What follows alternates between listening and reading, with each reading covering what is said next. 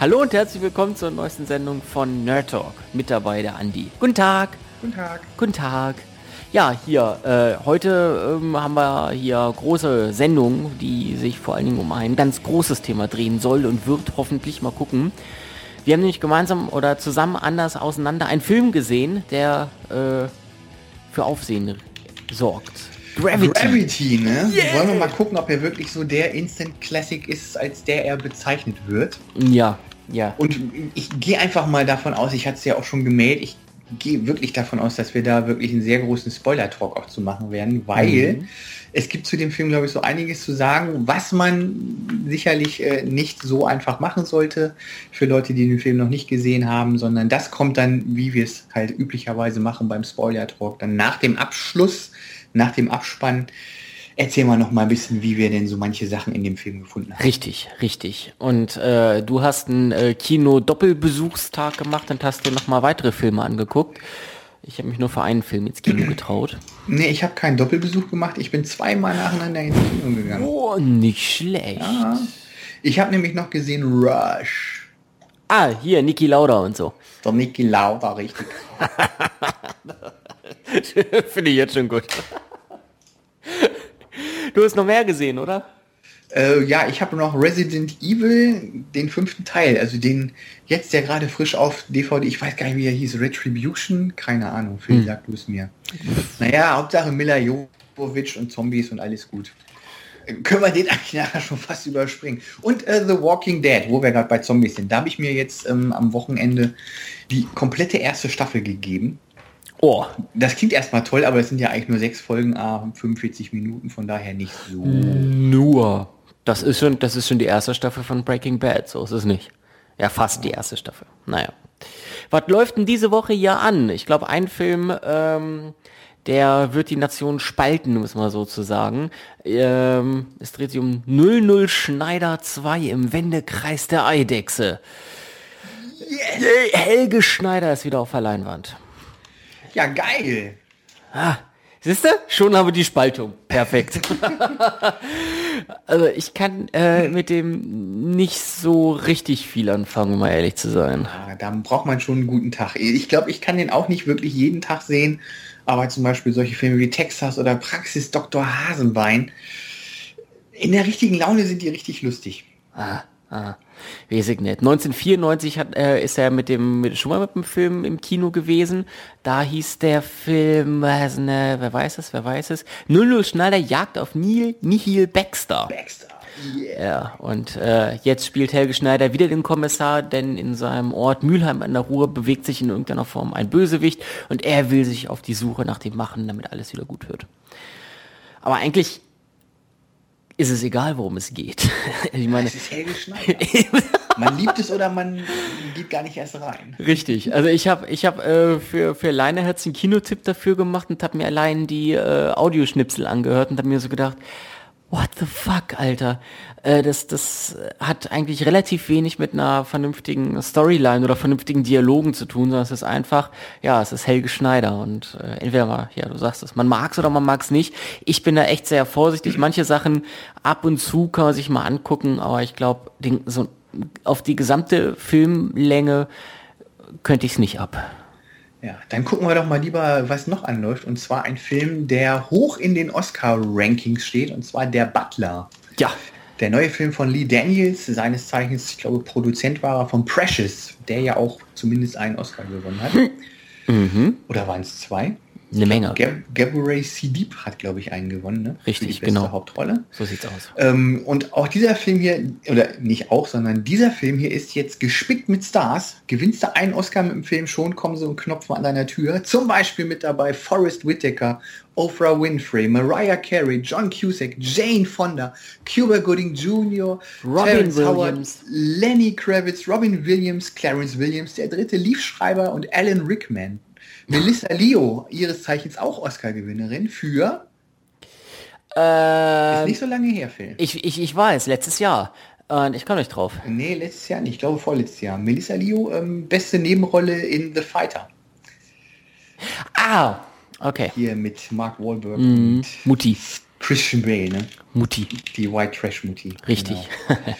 Ja, es geht um einen Butler, der im Weißen Haus äh, dient, und zwar von 1952 bis 1966, der in dieser Zeit, ich glaube, acht Präsidenten 86. bis 86, ah, okay, siehst du? Das erklärt es auch. Dein Stocken Ja, ich- war schon ganz gut. Ich sitze ein bisschen weiter weg vom Monitor und ich werde mal älter.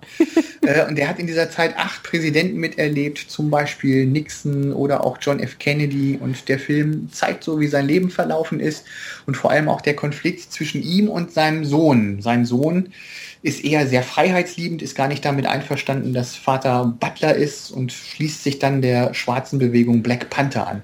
Was natürlich auch nicht so toll ist, wenn Papa hier im Weißen Haus äh, serviert. Ja, vor allen Dingen ein Schwarzer im äh, weißen Haus bei weißen Menschen mit Rassentrennung und so weiter, gerade 52 bis 86, da ging, da ist, da passierte viel ähm, und von daher war das generell schon aufsehen, aufsehenerregend. Ja, irgendwie habe ich gelesen, grob based on a true story, aber ganz gut ähm, aufdramatisiert, aber warum denn nicht? Hört sich auf jeden Fall äh, ganz gut an und ja, die Besetzung spricht auch für sich. Ja, ne? kann man machen, denke ich mal. Denke ich auch, denke ich auch. Wobei Filmstart gibt nur zweieinhalb Sternchen von fünf. Äh, die, die fanden den wohl nur so Mittelmaß. Ja, ich auch auch da für meine Leine Herz Kinotipp Vorbereitung habe ich mir das mal durchgelesen. Der soll halt ziemlich an der Oberfläche kratzen. Also soll nicht sehr viel passieren, dass da tiefgreifende Dramen geschehen, sondern äh, ja, es ist so ein in der Kritik und auch in den USA soll der Film so verglichen werden mit äh, dem Forrest Gump mit dem Schwarzen. Auch so ein Mensch, der quer durch, durch die reale Zeitgeschichte etwas miterlebt und eher nur so als Randfigur im Grunde immer wieder agiert und seinen eigenen Blick sozusagen auf diese Ereignisse wirft und ja, aber wenn man den schon mit Forrest Gump, Forrest Gump vergleicht, heißt das ja auch schon mal was. Ja, dann läuft noch an Prisoners, ein Actionfilm, äh, ein Thriller mit Hugh Jackman und Jake Gyllenhaal in den Hauptrollen. Weiß ich nicht so viel. Jack Gyllenhaal. Gyllenhaal, wie denn Gyllenhaal oder? Güllen. Gyllenhaal. Finde ich gut. Gillen, Gyllenhaal, Gyllenhaal. Na, mit dem Jake halt, du weißt schon. Ja. Äh, Hugh Jackman spielt einen äh, bibeltreuen Kriegsveteranen, schreibt ähm, Filmstarts. Und so wie ich das im Trailer gesehen habe, werden dem wohl die Kinder geklaut und er macht sich selber auf den Weg. Und Jake Gyllenhaal ist der Polizist, der sagt, Junge, halt mal den Ball flach, wir sind von der Polizei, wir machen das für dich, brauchst du nicht einmischen, machen wir alles hier höchstpersönlich. So. Ja, das ist das, was ich zu Prisoners weiß. Der kriegt allerdings 4,5 Sternchen bei Filmstarts, aber Gott, ist halt so. Das, das hat ja nicht viel zu heißen. Also wir haben ja schon häufiger festgestellt, dass die äh, Bewertung von, von Filmstarts und die ja ab und zu mal auseinandergehen. Richtig. Richtig.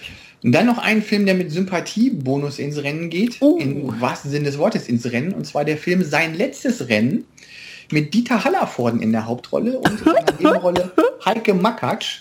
Äh, Das Ganze ist nicht, wie du jetzt vielleicht denkst, so eine äh, Pupskomödie, wie die, die sie früher gemacht hat, sondern ein äh, richtig äh, reinrassiges Drama. Didi Hallervorden spielt einen ehemaligen Marathonläufer, der die Goldmedaille in Sydney gewonnen hat, 1958 und jetzt mit über 70 Jahren nochmal seinen Arsch hochkriegt und sich selbst was beweisen will, von wegen hier, ich kann es immer noch. Kann was sein. Sicher kein allzu großes Kino, aber palim, palim. Entschuldigung, der, der, der, wird, der wird seine Attitüde nicht los, es tut mir leid. Das hängt ihm an. Doch. Ja? Attitüde, was für Attitüde, Phil. Du benutzt Ja. hier wieder irgendwelche Worte. Naja. Seine existente Attitüde. Mach mich fertig, los. Hier hast du öffentlich die Möglichkeit dazu. Genau. Die existente Attitüde. So. So, du bist dran. Nächstes Thema. Ja, nächstes Thema. Gesehene Filme. Gesehene Filme. Oh. Ah, cool. Ja, hahaha. Ja, wir haben ja beide Gravity gesehen, ne? Richtig. Das Schwierige, du hast es gerade eben schon gesagt, ähm, ist es da jetzt groß über was im Film zu erzählen. Noch einmal der Hinweis, wir werden wahrscheinlich im Laufe der oder im Nachgang der Sendung einen Spoiler-Talk drüber machen. Ähm, weil das, was man über den Film so öffentlich erfährt, ist eigentlich äh, relativ wenig, was man nur am Anfang sieht und wo, wie sich der Film entwickelt. Nun gut, das bekommt man erst im Spoiler-Talks mit. Es äh, handelt ähm, von und mit Sandra Bullock und George Clooney, die zwei ähm, Astronauten spielen, die im Weltraumeinsatz sind und auf einmal wird ihre ähm, ihre, ihre Space Station, ihr Space Shuttle äh, von Trümmerteilen von anderen Satelliten getroffen und äh, die beiden treiben jetzt, ja, orientierungslos zumindest äh, zu teilen und vor allen Dingen kontaktlos zur Erde durch das Weltall und haben im Grunde nur ein Ziel, diese äh, schwierige Situation zu lösen und natürlich in irgendeiner Form zurück zur Erde zu kommen. Ist schwierig, wenn das Space Shuttle kaputt ist. Ja, das stimmt. Und dann kommen natürlich solche Sachen, das sei auch noch gesagt, sieht man im Trailer, dass äh, Sauerstoff natürlich arm wird und ähm, dann das Weltall, hu, weit und man weiß ja gar nicht und so weiter und so fort. Ja, ja. Ja, ja, ja. Ähm, wir können ja zumindest so viel sagen. Ähm, der Film wird ja als Instant-Klassik gehandelt. Siehst du den Film als ein Instant-Klassiker? Nö, Nö? nö. Also ich habe mich ja wirklich sehr darauf gefreut, habe das glaube ich letzte Woche auch hier kundgetan, Ja. weil er ja nur überall so als der Instant Classic und ich meine, er ist schon gut, aber irgendwie ist er dann auch ein bisschen so, ja, belanglos, fand ich. Oh, Also- echt? Ja, also er hat mich schon wirklich sehr, sehr gepackt, Mhm. aber ich bin dann rausgegangen und äh, hatte dann nicht so diesen Nachklang. Ne? Im Gegensatz zu, zu Rush, jetzt mal vorgegriffen, da bin ich dann rausgekommen, hat, der hatte wirklich so ein, zwei Schlüsselszenen, die einen wirklich, mich jedenfalls sehr berührt haben, Mhm. wo ich dann denke, ja, der hat irgendwie bei mir tiefer eingeschnitten. Irgendwie war jetzt Gravity für mich ja, so ein, ja, so, na Gott, so in, ja, kann man gucken, ist spannend, ist auch toll. Ja, eben, eben, das ist, das ist eigentlich wichtig. Ich fand den äh, wirklich sehr, sehr spannend und ähm, sehr, sehr packend und von Anfang bis Ende war ich eigentlich voll mit dabei und habe nur darum gefiebert, ähm, ob, ob es in irgendeiner Form möglich ist, auf die Erde zurückzukommen oder nicht. Und ähm, das fand ich dann doch schon sehr, sehr spannend. Wobei ich dir aber auch äh, dir zustimmen muss insofern, ich weiß nicht, ob der Film äh, dann so ein, also ich bin auch so erstmal rausgegangen und habe auch so gedacht, ja, äh, geiler Film, super cooler Film, ich war echt sehr geflasht davon, aber ich weiß nicht, ob der Film ähm, für mich so, ein so ein Klassik-Stil, so eine Klassik, äh, Klassiker an sich trägt, so dieses, dieses, das Gefühl hatte ich auch nicht. Dafür fand ich, hat er mir zu wenig Inhalt. Er bleibt irgendwie sehr oberflächlich. Ne? Bei einem Klassiker, finde ich, geht es immer um ein bisschen mehr als einfach nur hier, oh, jetzt hier, der Mensch muss jetzt hier überleben. Boah, ah, irgendwie, ein Klassiker hat für mich sowas wie zum Beispiel Blade Runner oder Matrix. Da ist schon eher Matrix ein Klassiker, weil der nun nicht wirklich nur Actionfilm ist, sondern der baut eine ganz eigene Welt auf und der packt dich an diesem Punkt hier schnipp was wäre denn, wenn die Welt gar nicht so wäre, wie du denkst, dass sie ist, sondern dass das alles nur programmiert wäre. Und das greift einen irgendwie anders als, ja, da sitzen welche in einem Raumschiff und vielleicht wird die Luft knapp und hoffentlich schaffen sie es zurück auf die Erde. Ja, äh, hat man schon irgendwie. Ich sag mal, So vielleicht noch nicht gesehen, aber es reißt Ja, mich so mit, da hast du ich recht. sag mal, er, er war natürlich schon auch von der Dramaturgie her war er schon wesentlich besser als Armageddon, um jetzt mal so einen anderen katastrophalen oder Katastrophenfilm im äh, Weltraum äh, zu zitieren. Aber trotzdem, ich, er war natürlich auch wirklich meisterhaft gefilmt. Das muss man nur wirklich dem Film zugestehen. Auf jeden Fall. Unser, Hörer, unser Hörer Müller hat ja zur letzten Ausgabe gesagt, das ist der neue Film von Alfonso Cuaron, der im Jahr 2006 Children of Men gemacht hat, ob wir den vielleicht kennen würden. ja, solltet ihr noch nicht kennen, dann müsst ihr den mal nachholen. Also den haben wir, den kennen wir. Ja. Äh, und auch da gab es ja, er schreibt das hier auch, ähm, sehr, eine Szene, in der wirklich ohne Schnitt, wirklich drei Minuten oder so, wirklich tolle Action gezeigt wurde, wo man sich denkt, oh, das ist eine Szene, da weißt du, die kannst du nicht äh, nochmal nachdrehen. Da wird irgendwie mit dem Panzer wird eine halbe Hauswand kaputt ge geschossen und du weißt, gut, wenn die jetzt kaputt ist, die können sie jetzt so schnell nicht wieder aufbauen, um da noch einen zweiten Take von zu machen.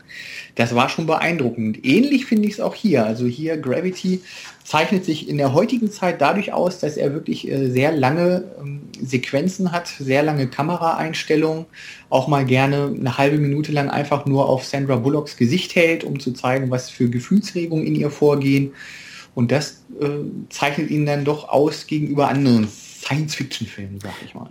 Ja, ähm, ja, was ich dem Film auch sehr zugute halte, was eben seine Spannung auch unterstützt, ist, äh, dass der Film quasi durchgehend auf, auf äh, Musik verzichtet, auf Hintergrundmusik. Es wurde nicht orchestral irgendwie kaputt gespielt, sondern ähm, es, äh, es gibt halt ganz viele Szenen oder quasi fast nur Szenen, die keine Musik haben und teilweise ähm, verzichtet man, im All ist das halt so, auch komplett auf Ton. Ja, dann ist da Totenstille und das ist natürlich dann auch noch eine Situation, die, die greift, die greift. Da bin ich mir nicht sicher. Ich hätte jetzt gesagt, da ist zwar Musik, die, äh, die fand ich ziemlich krass weil die sehr, ja, sehr subtil war, sehr dumpf, teilweise so dröhnender Bass, der bedrohlich klang, aber der sich so nicht in den Vordergrund gespielt hat. Also nicht so, wie du sagst, so orchestral mit hier Flöten, Klarinetten, Trompeten und so weiter, sondern wenn, dann waren es wirklich so bedrohliche Töne. Und was bei dem Film jetzt auch besonders gut war, war, dass wirklich im Vakuum des Weltraums keine Schallwellen mhm. äh, weitergetragen wurden. Das wurde auch ganz am Anfang nochmal als Text eingegeben, so von wegen hier, Leute, dumm. Ne? pass auf, im, im Weltraum überträgt sich kein Schall. Wenn da jetzt also was explodiert, nicht wundern, der Ton ist nicht kaputt, da gibt es einfach nicht. Richtig. Ja, das fand ich eigentlich so ganz gut auch durchgezogen und ja, sehr schön, dass man wirklich dann immer nur das hört, was denn die Personen da gerade in ihren Weltraumanzügen selbst hören. Mhm. Ja. Ich habe ich hab auch noch ähm, ähm, gelesen. Auch das kann man ja auch noch äh, spoilerfrei sagen. Ähm, es, es gibt auch äh, Kameraeinstellungen direkt auch aus dem äh, Dings heraus, aus dem Raumanzug heraus. Äh, ich, ich glaube, mhm. darauf bist du ziemlich abgefahren, oder? Dass du das sehr gut fandest, weil man dann im Grunde, ja, weil das dann noch plastischer wirkt.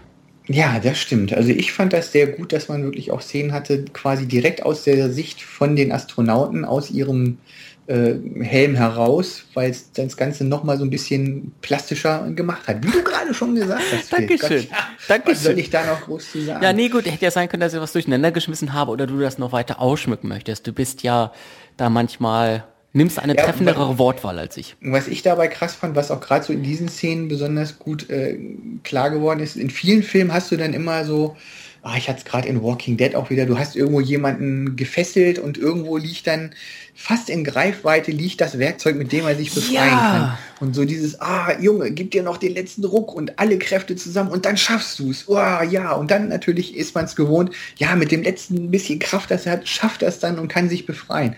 Und das ist hier eben nicht so, weil hier zeigt es wirklich knallhart, wie ausgesetzt du dieser Schwerelosigkeit bist. Es kann sein, wenn du einmal zu viel Schub gibst, dann knallst du mit voller Wucht gegen irgendwas gegen. Du kannst dich nicht abstoßen.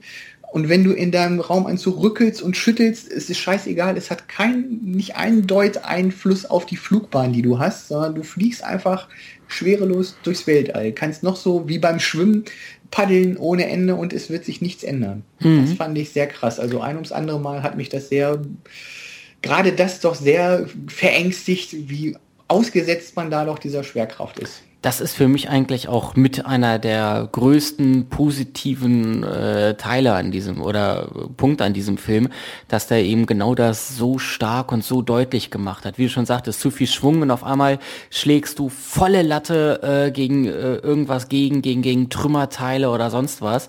Oder ähm, du siehst dann doch ein bisschen halt, äh, greifst danach und äh, du, du brauchst ja an der Stelle wirklich nur fünf Zentimeter dran vorbeizuschubbern und du kriegst das nicht zu greifen. Peng aus. Und das fand ich echt so packend und da ähm, fand ich auch so äh, gut dargestellt, dass dadurch der Film für mich sehr, sehr an Spannung gewonnen hat, äh, weil du tatsächlich, wie du schon sagtest, äh, dort erst merkst, dass, der, dass das Weltall vielleicht weit ist und unendlich Freiheit und Schwerelosigkeit, aber eigentlich ist es verdammt böse und fast schon grausam. Und da muss man natürlich auch noch dazu erwähnen, die äh, fantastischen 3D-Szenen. Also das ist ein Film, da sind sich, denke ich mal, alle einig, bei dem 3D eigentlich ein Muss ist. Ich könnte mir auch in 2D vorstellen, aber ich glaube, er hat vielleicht gerade mal so den halben Effekt, wie wenn man ihn wirklich in 3D sieht. Ja, ja. Aber Vielleicht saß ich zu weit außen, aber oder vielleicht habe ich geschielt oder ich habe ich, ich hab genug von dem 3D-Effekt und erkenne ihn nicht mehr so. Ich glaube, ich stelle eine Minderheit dar, von der will ich das jetzt nicht zu plakativ machen, aber ich habe da jetzt nicht äh, so viel gehabt äh, vom 3D-Effekt. Ich meine, du siehst tatsächlich Trümmerteile durch die Gegend schweben. Du siehst die, ähm, die beiden Astronauten, Sandra Bullock, George Clooney, da durch die Gegend schweben im Raum, ja, im wahrsten Sinne des Wortes, im Raum. Aber ich habe mir mehr erwartet durch die ganzen Vorschusslorbeeren.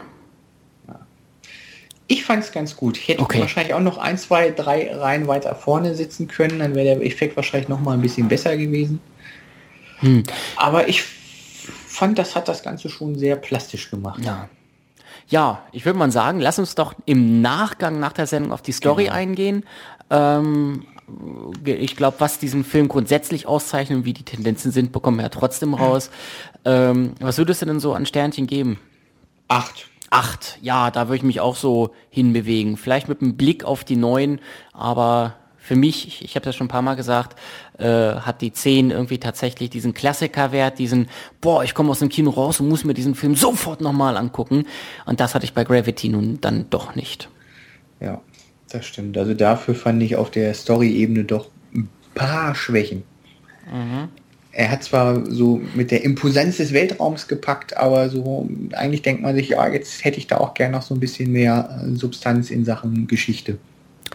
Ja, jetzt hast, zu schwach. jetzt hast du es gerade eben schon gesagt. Ähm, dagegen scheint Rush ja durchaus Geschichte zu haben und auch ähm, Brisanz und Imposanz und weiß ich nicht alles. Ja, ja. Rush ist ein Film, in dem äh, Daniel Brühl mitspielt. Äh, das ist ein äh, Film aus den Vereinigten Staaten, wenn ich das jetzt richtig sehe. Äh, und Chris Hemsworth spielt die zweite Hauptrolle. Äh, den kennen wir ja zum Beispiel als Thor. Mhm. Und Olivia Wilde spielt mit. Ja. Die habe ich nicht erkannt. Verdammte Scheiße. Ich habe nur gesehen, Alter, die sieht gut aus. Aber ich habe nicht gesehen, dass das Olivia Wilde ist. Außerdem mit dabei Alexandra Maria Lara, eine weitere Deutsche. Na Mensch. Jo, ich gucke gerade hier, äh, Regie geführt, ganz, ganz wichtig, Ron Howard hat schon zwei Oscars gewonnen. Äh, für zum Beispiel A Beautiful Mind, hat auch Filme gemacht wie American Graffiti oder boah, ganz, ganz viele. Ganz, Katy ganz viele. Perry, Part of Me 3D. Ja, das war sein letzter, den, den muss ich noch nachholen. Den gibt es bei, äh, bei Whatever, Watchever. Whatever. Er hat, aber, er hat aber auch zum Beispiel gemacht äh, The Da Vinci Code und Illuminati oder auch äh, Forrest Nixon, äh, The Missing, den fand ich ja damals sehr gut. Apollo 13, wo wir wieder beim Thema Gravity wären.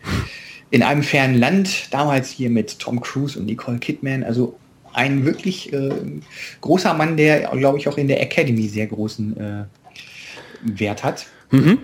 Ähm, und der Film handelt davon, der Wettkampf zwischen Niki Lauda und dem englischen Rennfahrer James Hunt. James Hunt, genau, jetzt hat sich die Seite aufgebaut. die beiden haben sich äh, Anfang der 70er Jahre große Kämpfe geleistet, erst in der Formel 3 und später in der Formel 1. Und wie wir alle wissen und äh, spätestens immer samstags sehen, wenn Niki Lauda ähm, jetzt äh, Kommentator ist bei RTL, der hatte mal einen ziemlich bösen Unfall, wo ein Teil, ein ziemlich großer Teil seiner Kopfhaut verbrannt ist und auch ein Ohr in Mitleidenschaft gezogen ist. Das Ganze war in der Rennsaison 1976, wo zwischen den beiden ein wirklich knallharter Kampf um die Weltmeisterschaft äh, gelaufen ist. Und Niki Lauda hatte da seinen bösen Unfall. Und ist dann aber irgendwann nach gar nicht allzu langer Zeit wieder ins Cockpit gestiegen und hat die letzten Rennen der Saison noch gefahren. Und ja, da lasse ich jetzt erstmal alles offen. Ich meine, es ist Geschichte, man kann es überall nachlesen, aber ich habe es auch nicht gewusst und ich denke mal, ja, man kann ja auch unbedarft reingehen. Wer Formel 1-Fan ist, der wird das sowieso wissen und wer nicht, vielleicht hat er Spaß daran zu sehen, wie das Ganze ausgeht. Ganz, ganz, ganz, ganz, ganz, ganz toller Film. Warum? Also erstmal erstmal ähm, wichtigste Frage voraus. Ich glaube, das ist zur Einordnung der Bewertung von dir wichtig. Bist du so ein Formel 1 Fan? Bist du da so drinne in der Formel 1? Nee, eigentlich nicht. Ich hatte früher mal, uh, das war in den 90ern, da habe ich wirklich mal so ein, zwei Saisons wirklich jedes Rennen verfolgt außer jetzt die, die in Australien oder keine Ahnung was waren, die dann spät nachts gelaufen sind, die habe ich dann auch ausgelassen. Aber seitdem ist meine Formel 1 Begeisterung eigentlich äh, rapide weggegangen. Michael Schumacher konnte ich schon nicht viel anfangen. Jetzt hier Sebastian Vettel ist mir auch relativ egal. Also eigentlich bin ich da relativ unbeleckt. Okay, und trotzdem Gute, fandest du den Film gut? Ja, weil das Gute ist, der Film beschäftigt sich am allerwenigsten mit der Formel 1. Also es gibt natürlich auch so ein paar Rennszenen, aber die sind wirklich echt nur absolutes Beiwerk. Eigentlich geht es um diese beiden Charaktere, die unterschiedlicher nicht sein könnten. Mhm. Niki Lauda einerseits ist quasi Ingenieur, der hat damals seinen Ferrari so gebaut, wie er meinte, dass er gebaut werden müsste. Und das andere, James Hunt, das war eher so ein Lebemann. Der hat eher Party gemacht, äh, hat darauf vertraut, dass seine Leute in der Werkstatt schon wissen, wie sie da das Auto zusammenkloppen, äh, hatte rumgehurt, rumgesoffen und so weiter. Und äh, Niki Lauda war natürlich ganz anders. Der war eigentlich immer grundsolide, hat dann auch geheiratet und ist mit seiner Frau, glaube ich, auch immer noch zusammen. Nee, ist jetzt in zweiter Ehe lebend, glaube ich. Aber halt so ein netter, beschaulicher und sehr kühl kalkulierender Mensch die nicht unterschiedlicher sein könnten. Die waren echt sehr toll gemacht, weil dieser Film quasi eine Biografie von beiden ist. Mhm. Okay. Das fand ich sehr schön, dass er wirklich sehr ausgewogen ist, dass du nicht wirklich äh, einen im Fokus hast und der andere ist dann der böse Widersacher, sondern du kannst wirklich in beide reingucken. Du siehst, wie sie groß werden, du siehst ihre Höhen, du siehst ihre Tiefen, wie das Ganze dann äh, zum Ende auf dieses große Duell hinzugespitzt wird. Und es fällt schwer, sich da wirklich für einen zu entscheiden, weil sie beide irgendwie so total unterschiedliche Typen sind, aber keiner wird absolut negativ oder absolut positiv dargestellt. Das fand ich sehr, sehr ausgewogen. Es hört sich für mich irgendwie, weiß ich nicht, äh, nach, nach so, verstehe es nicht falsch, aber nach so ein bisschen äh, ZDF äh, Abendfilm 2015 an, wo eben zwei Männer sich äh, irgendwie miteinander duellieren und ähm, ja, es dann halt in irgendeiner Form erzählt wird, wie sich zwei Männer duellieren. Da ist für mich jetzt noch nicht so dieser Reiz drin, muss ich ganz ehrlich sagen. Wo ist denn für dich der Reiz? Ist das einfach, weil dort Niki Lauda dabei ist, damit einer, den man persönlich kennt? Oder ist das wirklich diese Brisanz dazwischen, dass ähm, dort einer total Lebemann ist und der andere sehr, sehr kalkulierend und dass dadurch im Grunde so ein, äh, so, so ein Reiz sich aufbaut? Wer schafft es denn tatsächlich? Welche Strategie ist besser? Also ich war erstmal sehr begeistert, muss ich ehrlich zugeben, von der prothetischen äh, Mundpartie, die sie Daniel Brühl verpasst haben.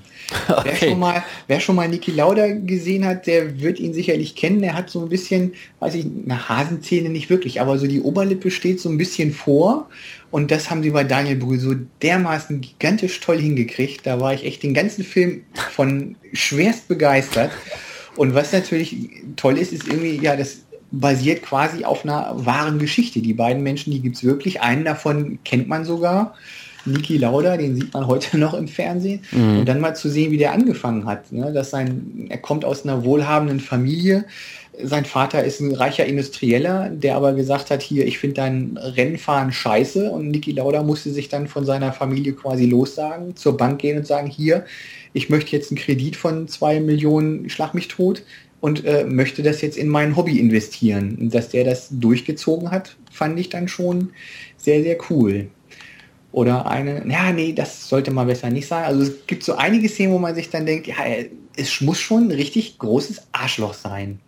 Also eigentlich doch schon ähm, macht der macht für dich die, der der Film ist der für dich der Film äh, spannend, weil ähm, du Niki Lauda halt heutzutage noch kennst und du da sozusagen den Aufstieg von Niki Lauda besonders nachvollziehen kannst. Ja, vor allem, weil ich auch denke, dass der Film relativ schonungslos mit beiden umgeht. Also da wird nichts glorifiziert, sondern man sieht wirklich ein ums andere Mal, dass äh, Niki Lauda eigentlich ein Mensch ist, der nur wirklich auf seinen Erfolg bedacht ist, für den menschliche Beziehungen irgendwie total am Arsch vorbeigehen. Äh, und auf der anderen Seite dann äh, James Hunt, einer, der ja, das Leben genießt in vollen Zügen, sich gern auch mal zukokst und zusäuft, der seine Beziehung nicht ganz so ernst nimmt und seinen Frauen noch gerne mal sagt, hier, du bist doch eigentlich nur ein hohles Püppchen. Wo man sich dann denkt, ja, wenn man jetzt so sagt, ja, eine Biografie von einem, da muss sowas vielleicht ja nicht gerade drin vorkommen. Man könnte es ja auch ein bisschen positiver verpacken, aber das fand ich wirklich sehr, sehr gut. Und von der Dramaturgie her fand ich ihn gut aufgebaut, weil es wirklich relativ äh, ausgeglichen immer zwischen beiden immer so ein bisschen hin und her springt, dass der Fokus nie wirklich auf einem liegt und die Ausstattung auch ganz toll, so 70er Jahre mäßig haben sie das Feeling sehr gut rausgekriegt. Kommt vielleicht auch dadurch, dass der äh, Rennstallbesitzer von dem äh, Formel 1 Auto von James Hunt. Das ist so ein schnöseliger, neureicher Engländer, der irgendwie auch so in dieses Bild passt, was man von damals hat, so dieses Jahr, ich habe nichts geleistet, aber ich leiste mir hier die tollsten Rolls-Royce und dicke Ringe und so weiter. Irgendwie fand ich das sehr, sehr stylisch. Okay, aber wenig Rennen. Wenig Rennen. Also natürlich das ganz große, entscheidende Rennen äh, ja. gibt es natürlich zu sehen, aber dafür, dass es ein Film über zwei Rennfahrer ist, spielen wirklich so diese Rennszenen äh, eine sehr kleine Rolle. Also ganz anders als zum Beispiel früher in Tage des Donners mit äh, Tom Cruise. Da erinnere ich mich daran, dass da wirklich Runde um Runde gezeigt wurde, wie der eine vorne liegt und der andere vorne liegt und sich dann gegenseitig rempeln und rammen. Und das fand ich hier also für jemanden, der sich jetzt nicht für Formel 1 interessiert, doch sehr im erträglichen Maße. Okay, wow.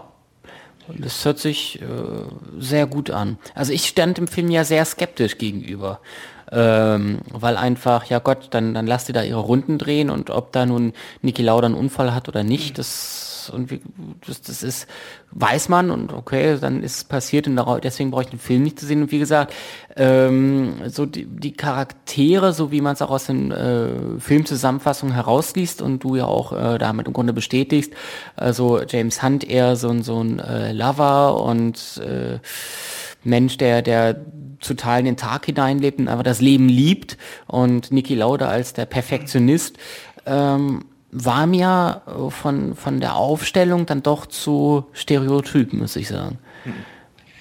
Nee, ich kann den Film schwer empfehlen. Ich sehe gerade auch, er ist in den Top 250 der IMDB auf Platz 196. Und da tummeln sich ja eigentlich auch nicht allzu viele. Hm, das stimmt. Das für einen Film, der relativ jung ist, ne, also auch noch nicht ganz so viele Bewertungen haben kann, ist vielleicht wirklich kein Film, den man dringend im Kino gucken muss, aber ich würde dir empfehlen, setz den ruhig mal auf deine Love-Filmliste. Könnte auch was für dich sein. Hm. Weil, wie gesagt, ich habe auch keinen großen Bezug zu Formel 1, aber ich fand es sehr interessant, diesen Menschen, Niki Lauda, den man aus dem Fernsehen kennt, mal so nebenbei auf einmal so im Fokus zu sehen und zu sehen, was der doch für eine krasse, krasse Karriere gemacht hat, die einem wirklich übelst Respekt abzwingt. Ich habe mir den jetzt einfach mal auf die Love-Film-Liste gepackt. Schön. Ja. Ja, ich gebe, habe ich schon? Neun Nee, ich, ich, neun, boah, besser ja. als Gravity. Ja. Oh.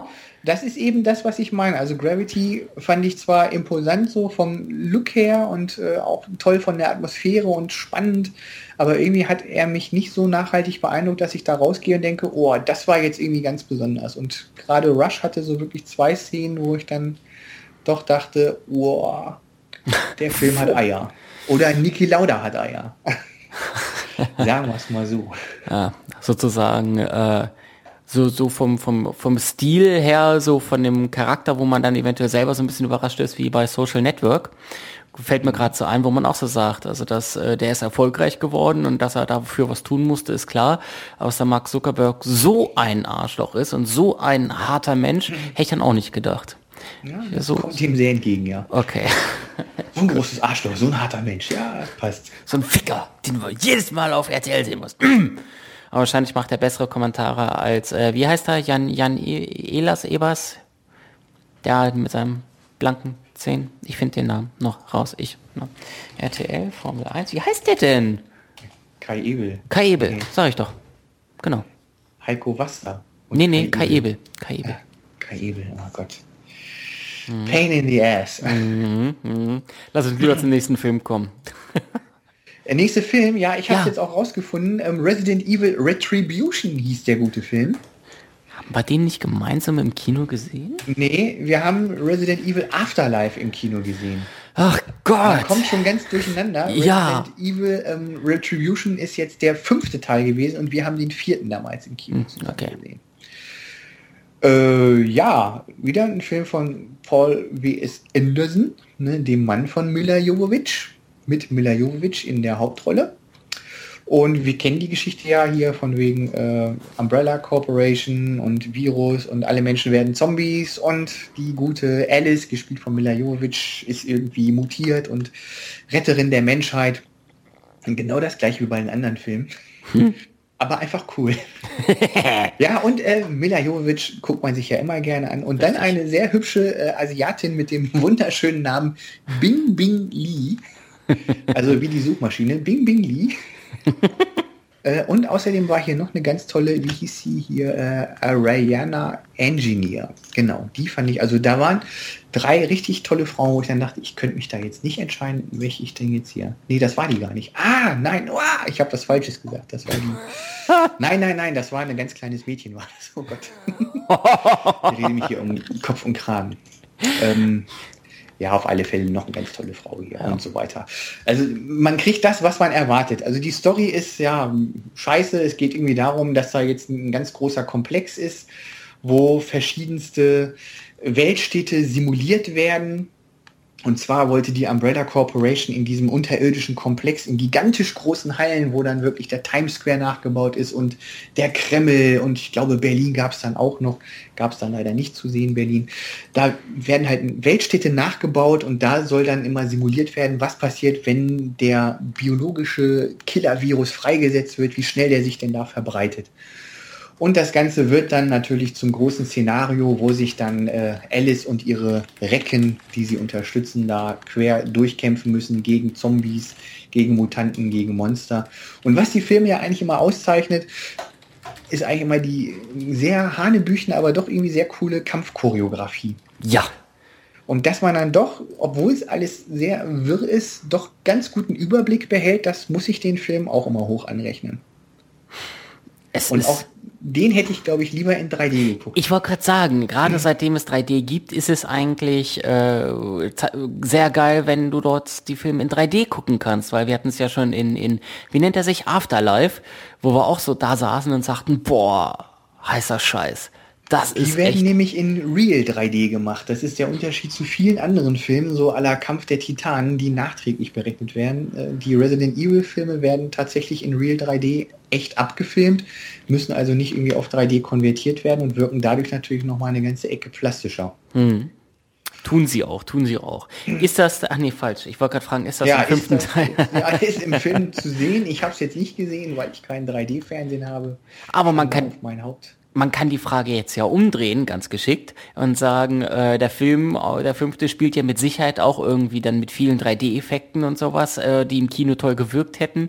Nur äh, auf 2D sieht das dann immer sehr affig aus, um es vorsichtig auszudrücken. Äh, fällt das störend auf bei diesem Nö. Film, dass man da so sagt, Alter, komm, oh, schon wieder Scherben Richtung Bildschirm, ho, ho, ho. Oh, naja, gerade im Vorspann, da sieht man irgendwie so eine Kampfszene, die angelehnt ist noch an den vierten Teil, ganz zum Ende hin. Falls du dich noch erinnerst, da gab es ja dieses große Tankerschiff und da wurde dann eine Invasion drauf gemacht. Mhm. Diese Szene wird jetzt hier im fünften auch aufgegriffen. Da fliegen natürlich auch dann wieder die Raketen und so weiter und Hubschrauber kreisen, wo man sich denkt, ja, in 3D sähe das hier sicher wieder richtig geil aus. Und natürlich sind da auch so ein ums andere irgendwelche Effekte bei, wo du weißt, ja, das ist natürlich jetzt hier extra für 3D gemacht, aber ja Gott, meine, hey, das ist Resident Evil, da erwarte ich nicht wirklich äh, Arthouse-Kino. Da weiß ich, was ich kriege, schon seit dem ersten Teil. Die sind nicht wirklich anspruchsvoll, auch von der Story her nicht so wirklich anspruchsvoll, aber dafür bieten sie halt coole Action, äh, ja, tolle Choreografien, viel Blut, ganz cool. Und auch wieder dieses Monster, unser Kollege aus dem vierten Teil, den wir da in dieser Duschszene hatten, dieser 3-Meter-Mann mit dem großen Superhammer. Da kommen hier gleich zwei Stück drin vor. War auch wieder ganz nett. Das ist doch schön. Ja, ne? Was alte Freunde. Ja. Hat viel Spaß. Alles super. Also ich würde dem Film fünf Sternchen geben. Der Video, warte, warte. Ja, ne, er hat halt keine Story. Er ist zwar nett anzugucken, deswegen ist er kein Totalausfall, aber ne, schöner ist natürlich ein Film, der nicht nur tolle Action-Szenen hat, sondern auch ein bisschen Handlung. Hm. Ne? Okay. Ja, Gott. also keiner, den ich wirklich so unumwunden empfehlen würde. Auf halt fünf Sternchen. Ja, okay, von mir aus. Dann nimm es halt so. Ja. Aber es ist Mila Jovovich. So, da ist also auch noch ein bisschen Frauenbonus mit drin. Nee, den, wenn der noch drin wäre, dann wäre es ja hier wahrscheinlich zehn Sternchen. Es sind ja drei tolle Frauen drin. Von daher. Stimmt. Ja, okay. Es gibt eine Hochwertung. Ja, und jetzt hast du ja auch noch mit einer Serie angefangen. Ich habe ich hab übrigens mit Breaking Bad, äh, ich mache gerade Breaking Bad Pause. Oh. Ja, ja. Ich habe äh, ja in den letzten zwei Wochen quasi nur von Breaking Bad gelebt, ja. Äh, habe abends mindestens ein, zwei, drei Episoden geguckt und bin jetzt ja bereits, bin ich schon in der vierten Staffel, ich glaube. Ähm, und jetzt bin ich gerade so ein bisschen übersättigt. Oh wei. Und jetzt mache ich da eine Pause zwischen und jetzt geht's dann weiter irgendwann bald. Ja, ich mache jetzt gerade auch eine Pause, weil ich hatte ja angefangen, die, den zweiten Teil der fünften Staffel auf Englisch zu gucken. Aber irgendwie ging es dann immer, oh, dann fing die mal an zu flüstern und, und wenn du dann eh schon so Englisch nicht super verstehst, die dann immer noch flüstern, dann denkst du, ja, geil, die kommen. Und dann hat auch Watch Ever noch rausgehauen, dass, glaube ich, ab dem 16.10., also ab nächste Woche, kommt es dann auf Deutsch und dann denke ich mir, ja Gott, komm, dann nimmst du die letzten Teile dann eben auch noch auf Deutsch mit, wartest die Woche und dann ziehst es dir halt so in einem Stück rein. Mhm. Boom. Und dann dachte ich mir, ja, irgendwas musst du gucken, komm hier, so 45 Minuten Dinger nimmst du doch mal The Walking Dead. Sprechen sie alle von, soll ja gut sein. Habe ich geguckt und ja auch für gut befunden. Nett, kann man machen. Also für Fernsehkost schon recht derbe, finde ich. Okay, okay. Soll ich da jetzt noch was zur Handlung erzählen? Musst nicht, musst nicht. Was mich interessieren würde, du hast du nicht auch das Spiel gespielt? Nee, so, das war Lars, ja, du darüber gefachsimpelt hast. Ja, ich dachte auch du. Ja, ich hatte es mal irgendwie angefangen, so die ersten zwei, drei Szenen, dann war es mir zu langweilig, weil ich noch nicht die Serie geguckt habe. Vielleicht ist es jetzt ja anders. Ich weiß nicht, inwieweit sich das äh, wirklich so an die Serie anlehnt, dass dann vielleicht auch so Schlüsselszenen kommen, die, die es auch in der Serie gibt, wo man dann halt die Möglichkeit hat, sich anders zu entscheiden, als es im Fernsehen gewesen wäre. Weißt du? Das wäre dann vielleicht weißt interessant. Du, weißt, du, weißt du, aber bleibst du dabei oder sagst du ja, war nett gesehen zu haben und mal so zum Zeitvertreib vielleicht, wenn ich mal wieder Langeweile habe? Ich bleib da jetzt dabei. Ne? Ich ah. habe die innerhalb von 24 Stunden durchgeguckt, die erste Staffel. Ist mit sechs Folgen jetzt auch nicht so die große Kunst, aber trotzdem. Respekt! Ja, fand ich ganz cool und äh, ja, denke mal, da kann man gut bei bleiben. Schöner Zombie. Geht ja in die Richtung hier von 28 Days Later oder 28 Weeks Later was ich sehr schön finde. Mhm. Ähm, erste Folge, nur mal ganz kurz gesagt, fängt ja, damit ja. an.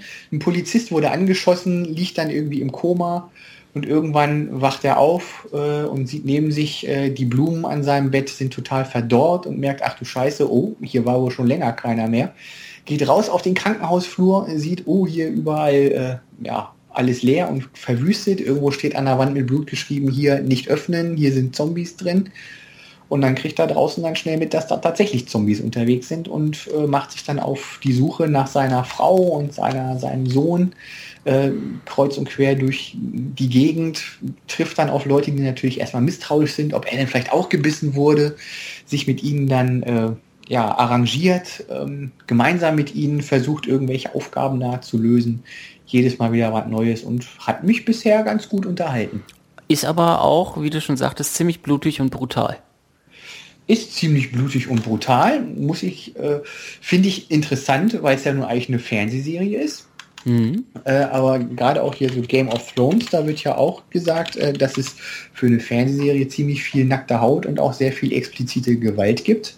Und so sieht das hier auch aus. Hm, okay. Ja, also hier gibt es auch sehr viel äh, Gedärme und auch sehr explizite Szenen, wo dann Leuten mit dem mit der Axt der, der Kopf gespalten wird oder Kopfschüsse werden oh, normal, sehr, sehr normal. genüsslich gezeigt. Ja, und was mich so vor allem so daran interessiert hat, ist, dass die Serie ja von, wie heißt er, Frank Darabont ist eigentlich, genau, Frank Darabont, der vielleicht bekannt sein dürfte für Filme wie The Green Mile oder Die Verurteilten, welches ja in der IMDB der allzeit bestbewertete Film ist. Und der hat ja auch damals äh, Der Nebel gemacht. Den haben wir ja damals ah, in der ah. Sneak gesehen. Den fand ich ja auch sehr cool. Und ich finde auch hier bei der Serie schafft äh, Darabont ist wirklich wieder sehr schön, so diese, zum einen diese Action zu haben, so diese Spannung, immer dieses, ja, wo sind Zombies und werden wir entdeckt? Und auf der anderen Seite auch so dieses soziale Miteinander. Mhm. Dass es in der Gruppe immer mal einen gibt, der, der querschlägt und äh, dann wird mal gesagt, ja, du willst das aus den und den Gründen und es ist nicht gut für die Gruppe so dieses, diese Gruppendynamik wird da sehr schön aufklamüsert und es bilden sich immer hier mal Fronten, da mal Fronten und das finde ich bisher wirklich sehr, sehr interessant, weil es wirklich ja. Substanz hat. Nicht nur so Action und ha, wir laufen und schlagen alle tot, sondern auch ein bisschen Inhalt. Ja, dann kann ich dir aber äh, tatsächlich das Spiel empfehlen, weil da gibt es dann auch diese äh, Gruppenbildung und ähm, welch, äh, auf welche Gruppe schlägst du dich denn tatsächlich? Es gibt die einen, die sagen, wir müssen weg, die anderen sagen, lass uns hier bleiben. Es gibt die einen, die sagen, wir müssen jetzt angreifen, die anderen sagen, wir müssen äh, abwarten und es wird schon irgendwas sich automatisch ergeben. Und du musst dich dann ja auch im Spiel immer auf die Seite von jemandem schlagen schlagen und äh, musst in, eigentlich in jeder Situation kommst du in diese Zwiespalt, in diesen Zwiespalt zu überlegen, ja, auf welche Seite schlägst du dich jetzt? Und dann hast du im Spiel ja auch das Problem. Die einen hast du dann auf deiner Seite, die mögen dich auf einmal. Und die anderen, die hassen dich auf einmal. Und je nachdem reagieren die auch auf dich. Also wenn, wenn du da so sagst, diese Mixtur gefällt dir ganz gut, dann würde ich dir vorschlagen, guck vielleicht noch zwei, drei, vier Episoden länger und dann fang das Spiel nochmal an. Mhm. Ja. Mal. mal. schauen. Also jetzt habe ich auch noch mal ein bisschen mehr Interesse dran, jetzt wo ich auch so mit dem Universum von The Walking Dead so ein bisschen vertrauter bin. Da macht das sicher mehr Sinn als vorher, wo man sich damit gar nicht beschäftigt hat. Ach Gott, ich fand, ich finde den Film andersrum. Ich finde das Spiel auch ziemlich geil, ohne auch nur eine Episode von The Walking Dead gesehen zu haben. I'm gonna give it a try. Ja, das ist gut. Das ist gut. Yo, yo. Yo, yo. Ja, jetzt werfe ich hier so einen Blick auf unseren Konzeptzettel. Ja, der sieht ganz schön blank aus. Der heute, sieht ne? blank aus. Das ist aber auch gar nicht mal so schlecht. Äh, es ist nur eine Sache, die spontan noch reinzuschmeißen ist. Lars, der ähm, hat seine Abwesenheit in seiner Offline-Zeit vor allen Dingen äh, gut genutzt. Der hat nämlich äh, für uns eine DVD reviewed, kritisiert, äh, die, lasst mich nicht lügen, letzte Woche Donnerstag, Freitag rauskam. Song for Marion nennt sich dieser Film äh, von Paul Andrew Williams in einer, in einer Hauptrolle, ein, ein, ähm, ähm, ein, ein, ein ich glaube, es ist ein Drama mit Gemma Arterton in der Hauptrollen, in der Hauptrolle. Naja, worum es geht und vor allen Dingen die Kritik dazu seht ihr jetzt neuerdings auf Nerd Talk. Insofern ihr euch sagt, hey, das klingt gar nicht mal so schlecht oder ich habe den Film seinerzeit im Kino verpasst, könnt ihr da sogar ähm, eine DVD gewinnen. Nice. Nice. Gerade ganz yeah. frisch online gegangen. Du hast doch hier so einen, so einen Akku-Pack, ne? Ja. Ist das rein zufällig von Anker? Ja. Ist das das Anker Astro 3e? Äh. So mit 10.000 Milliampere-Stunden? Hm. Wie viel hast du dafür bezahlt? 30 Euro. Ah, gibt es gerade für 24. Hatte ich heute in meiner Timeline den Hinweis, dass es das gerade günstig bei Amazon gibt. Ja. Und kannst du empfehlen sowas? Kann ich auf jeden Fall empfehlen. Also ähm, für diejenigen, die jetzt überlegen, was ist das? Ja, es ist ein reines Akkupack. Ja, ist äh, ungefähr, hat ungefähr die Größe von so einem typischen Samsung Smartphone, würde ich mal so sagen, ist ein bisschen äh, tiefer, dicker, bisschen dicker und natürlich wesentlich schwerer. Ähm, ich muss ja gerade mal gucken, ich habe ja gerade mal den ersten Artikel aufgerufen, ob hier irgendwo drauf steht, wie schwer das Ding ist. 260 Gramm wiegt es. Ähm, und hat dieses Ding hat jetzt zwei USB-Ports, wo man dann halt entsprechend externe Geräte mitladen kann, sei es ein iPhone oder anderes Smartphone, sei es ein Tablet, sei es ähm, ich habe mein BlackBerry da mitgeladen oder halt alles, was in irgendeiner Form per USB oder Adapter geladen werden kann. Und ich hatte das in den USA mit und das ist schon ziemlich geil, muss ich sagen. Also ich hatte das, das war mehrfach schon sehr hilfreich, äh, dass das Handy fast leer war und ich habe das einfach an das Akkupack rangesteckt und gerade die von Anker, ich weiß zwar nicht, wie du da drauf kommst, aber ist ja egal, bekommen sehr gute Kritiken, weil die eine geringe Selbstentladung haben ähm, und halt das Ding für 10.000 Milliampere geht ja irgendwie, ähm, damit kriegst du, glaube ich, so ein iPhone fünfmal aufgeladen und ein iPad dreimal oder sowas. Das ist schon fett. Das ist schon fett. Und das macht auch richtig Spaß, dann einfach nice. das leere Gerät daran zu stecken und dann, ne. Wenn du mal unterwegs ja. bist, irgendwo ein Kamera totschießt oder iPhone halt totschießt, hast du damit auf jeden Fall immer einen Akku dabei. Ja, weil ich überlege, wenn ich mal irgendwann so nächstes Jahr in der nächsten Fahrradsaison so ein bisschen mit Handy-Navigation da was machen will. Weißt du? Dass mhm. man da dann immer schön Akku hat, satt. Ja. Das müsste dann ja für sieben, acht Stunden Akku dauernd mit GPS-Ortung und Display reichen. Auf jeden Fall, auf jeden ja. Fall. Also du musst ja hochrechnen, ähm, ein iPhone kannst du fünfmal damit aufladen. Also selbst wenn du ein iPhone normal voll auf Display anmachst und GPS-Tracking, kommst du ja trotz alledem, lass mich lügen, zwei, drei Stunden damit über die, also drei Stunden mindestens über die oh. Runden. Wenn du davon ausgehst, fünfmal aufladen, kannst du 15 Stunden mit dem Akkupack durch die Gegend radeln. Das sollte für dich reichen. Ja, denke ich mal, ne? Ja. Ah, nice. Nee, also es, äh, das gibt's ja auch irgendwie mit Solar oder sowas. Das ist ein, hat ein Arbeitskollege gesagt, aber das bringt überhaupt nichts, weil die Solaraufladung, die ist sowas von Schweine langsam. Äh, Es macht dann keinen Spaß und für diese Akkupacks, die lädt man halt selber mit USB auf, dauert eine Nacht und dann sind die Dinger wieder voll. Habe ich ganz gute Erfahrungen mitgemacht. Ja, Weil halt, weil man ja eigentlich alles dran anschließen kann. Was heutzutage wird ja, ist das nicht, nicht sogar EU genormt? Zwischenzeitlich, dass neue Ich meine, Geräte ja. irgendwie nur mit Mini-USB oder so ein Scheiß geladen werden dürfen? Ich meine, es ist so, ja. Da war etwas, da war etwas. Genau. Ja, lohnt sich.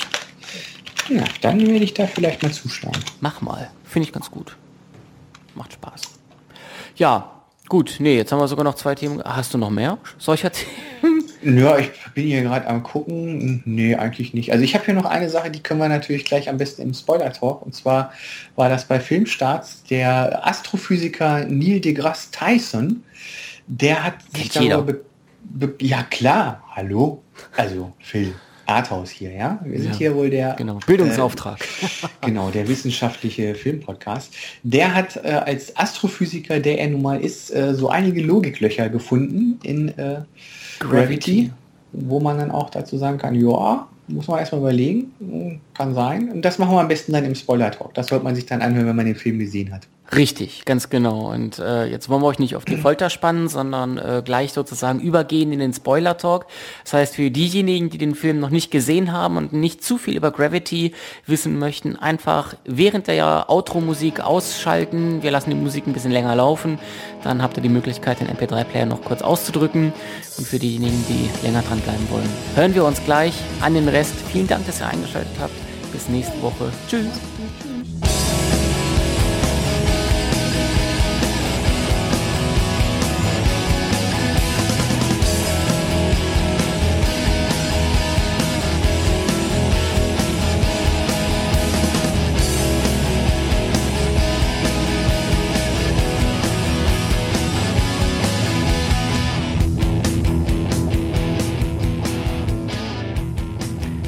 Spoiler Talk. Jetzt Ja, hier, hier. Butter bei die Fische. Butter bei die Fische. Gravity, sag ich dir. Gravity. Gravität. Ja, ich, äh, was, was ich ja ähm, sehr, sehr geil finde, ich habe es ja schon in der regulären Sendung gesagt, das, was man in Trailern sieht und was äh, der, was, was ähm, äh, bei Hessen, Hessen in den Inhaltszusammenfassungen immer gesagt wird, das sind die ersten zehn Minuten. Weißt du?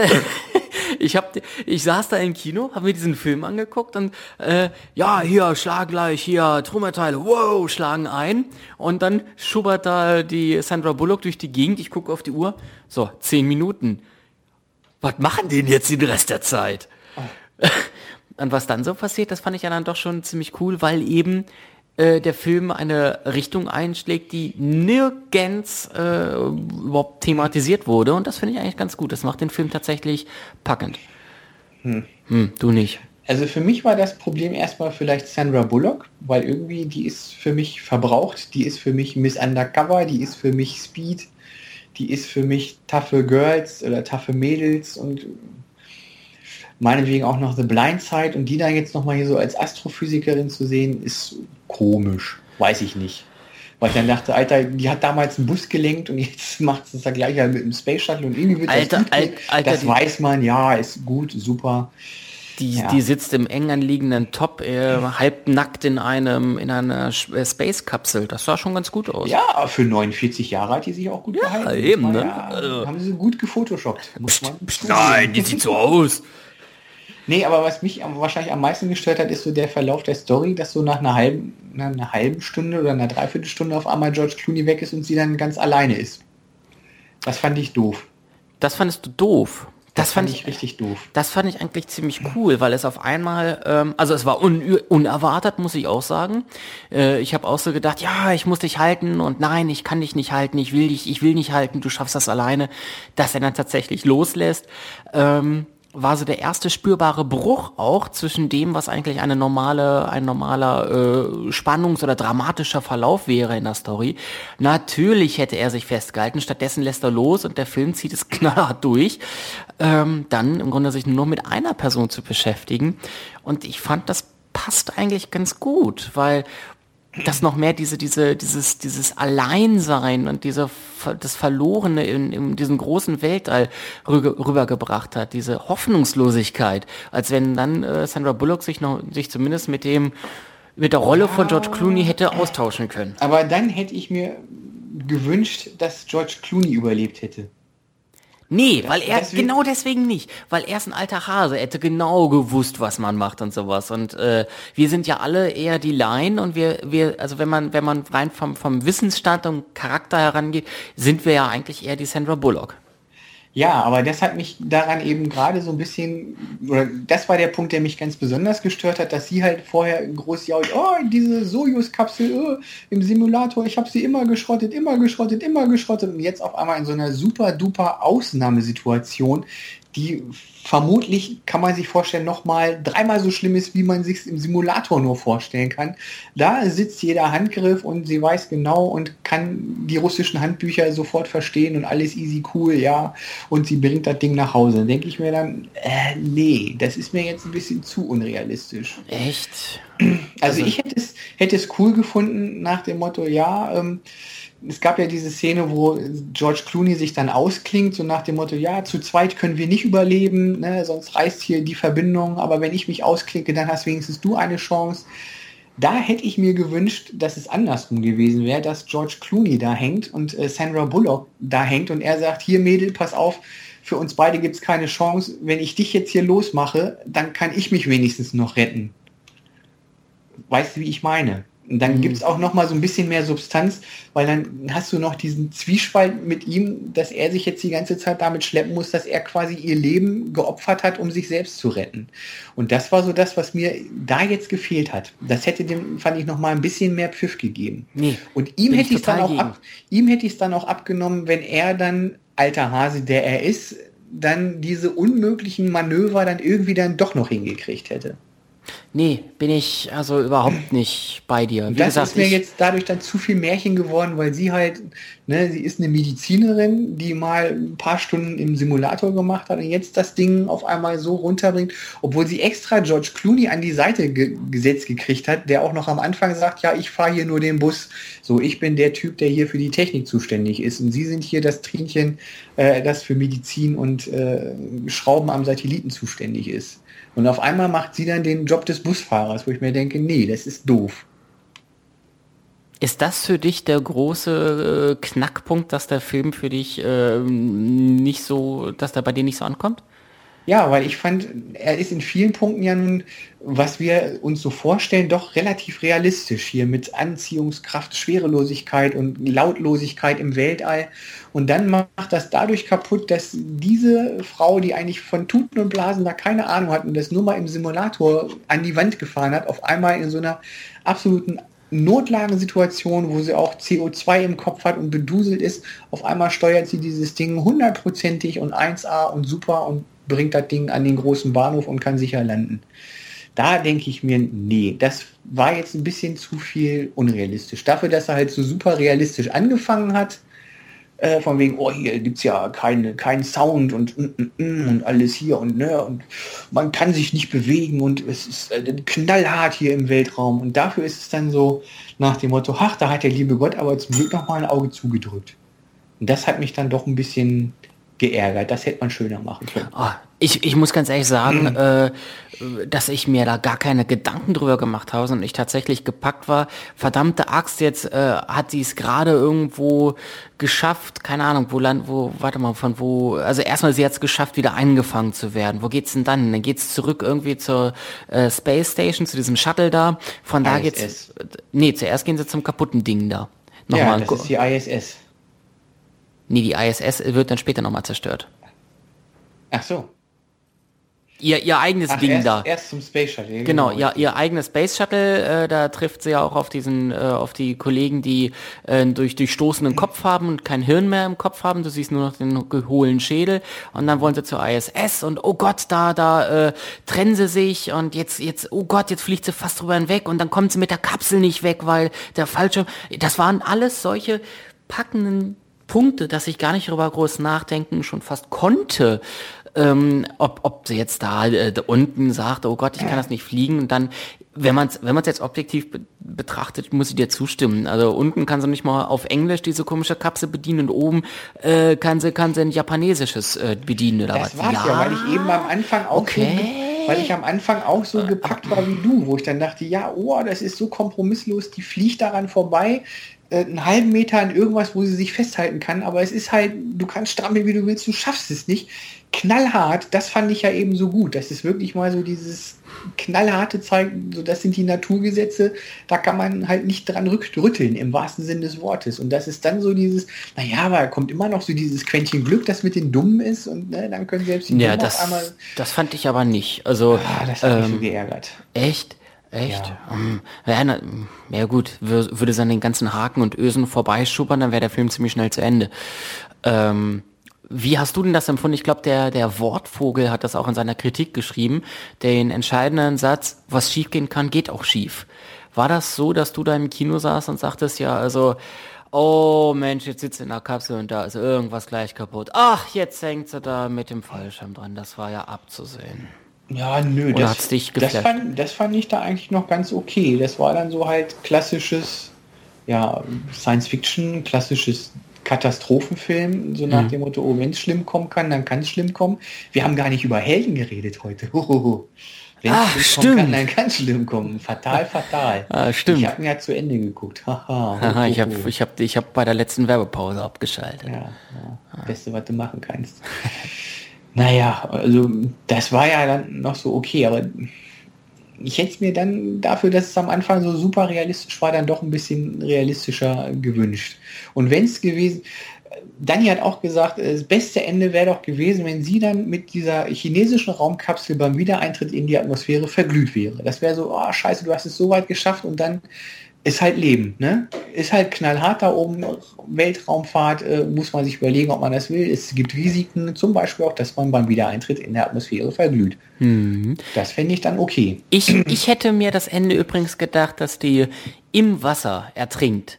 Dass also Ja. der, dass, dass der letzte Haken, die letzte Haken, der hätte passieren können, dass sie entweder ertrinkt, was sie auch äh, kurzfristig tat, sie wurde ja vom Anzug nach unten gezogen, oder äh, ich habe mir noch so ausgemalt, was wäre, wenn sie aus dem Anzug noch rauskommt, aber dann nach oben schwimmt und auf äh, dann unter dem ähm, Fallschirm auftauchen will, was nicht geht, weil der Fallschirm auf der Wasseroberfläche liegt und sie dort ertrinkt, dass man im Grunde als Zuschauer sagt, fuck, der letzte Punkt, der fehlte noch.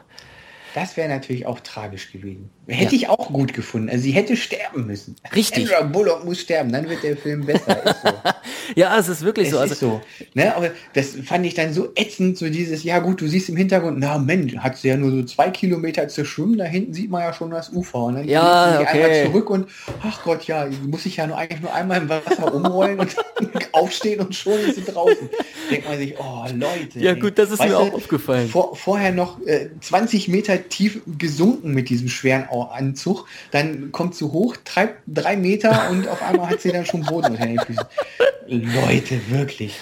Für Ah. einen Film, der erst so wissenschaftlich äh, fundiert tut, dann auf einmal so ein Schmonz. Das wissen, war nochmal so das letzte Bonbon, das mich da nochmal... Äh, Eigentlich müsste ich den Film noch weiter abwerten, echt. Entschuldigung, dass wir einen Spoiler-Talk machen. oh mein, meine Nee, Güte. ist ja wichtig. Ja, Weil nee. das muss ja auch raus. Weil ich, ich, sage, ich sage ja, der Film ist ja eigentlich wirklich sehenswert, weil er wirklich so dieses Ist Gefühl, er?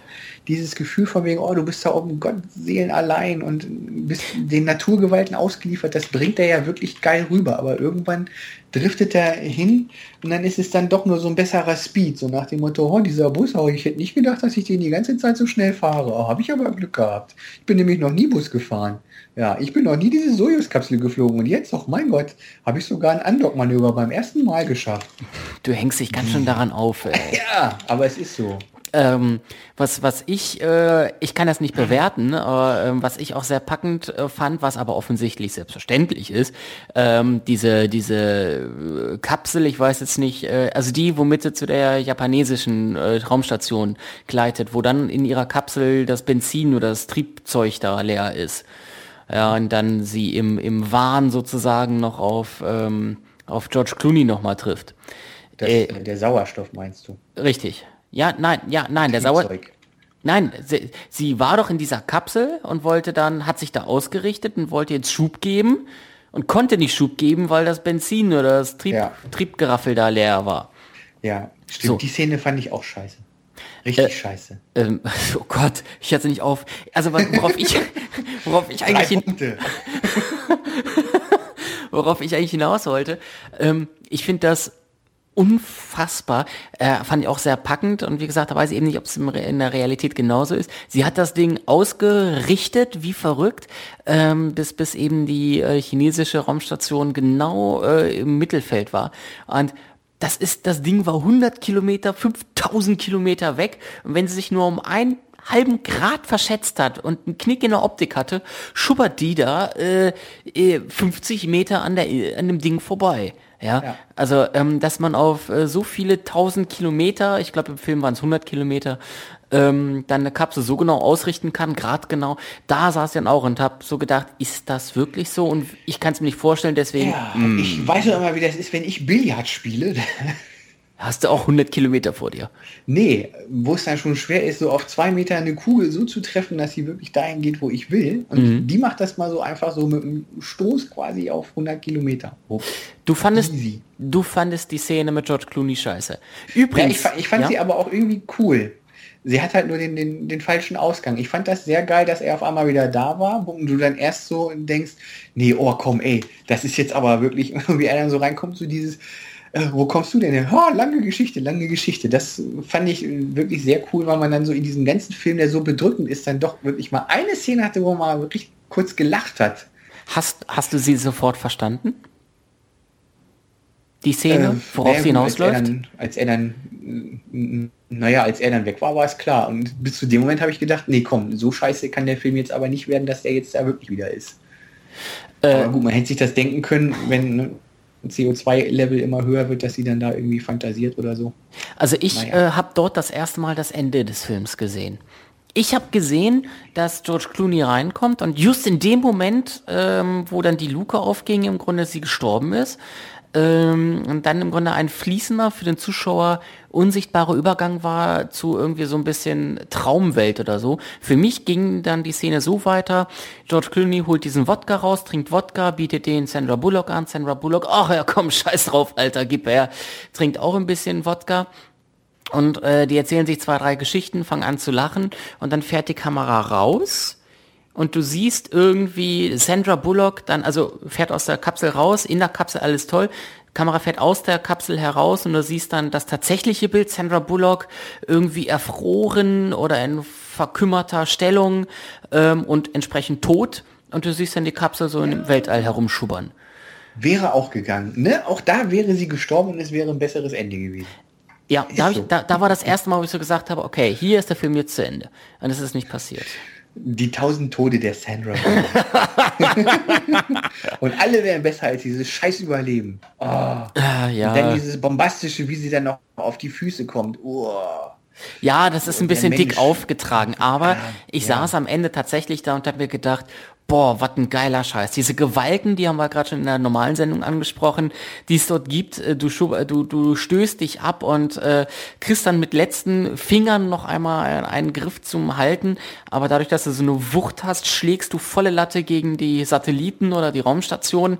Ähm, und das war auch sehr deutlich dargestellt, was für eine Gewalt, was für ein Ruck das ist. Und ich weiß nicht, das kennen wir hier von, von, ähm, von der Erde auch. Wenn wir eine ruckartige Bewegung machen müssen, dann reißt es uns manchmal die Sachen aus den Händen oder die Finger sind zu schwach dafür, um, um dann eben den, den Koffer oder sowas so abrupt hochzuheben.